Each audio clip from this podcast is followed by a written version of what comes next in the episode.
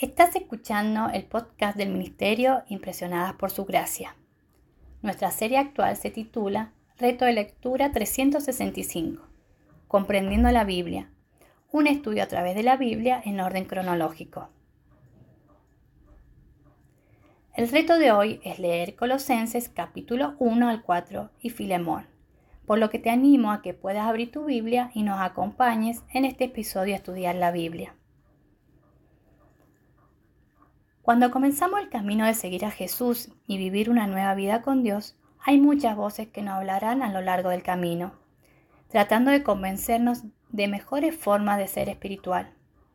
Colosenses nos recuerda que simplemente vivir con Jesús y confiarle en nuestra vida nos da acceso a toda la sabiduría y riquezas celestiales que Dios podría derramar sobre nosotros.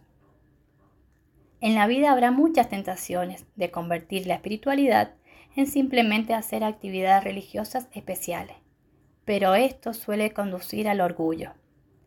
La carta a los colosenses nos muestra que Jesús ha hecho todo lo que no podíamos hacer para ponernos en una relación correcta con Dios.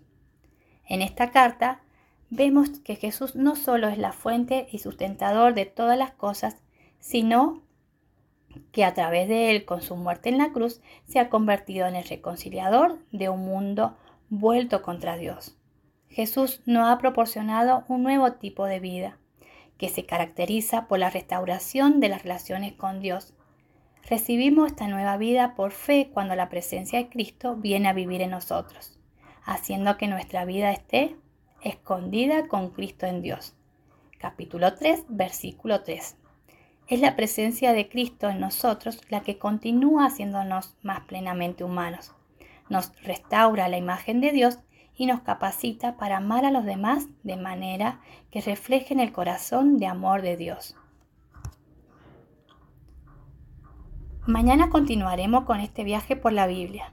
Nuestra oración es que el amor de ustedes abunde aún más y más en ciencia y en todo conocimiento, para que aprueben lo mejor, a fin de que sean sinceros e irrepresibles para el día de Cristo lleno de los frutos de justicia que vienen por medio de Jesucristo para gloria y alabanza de Dios.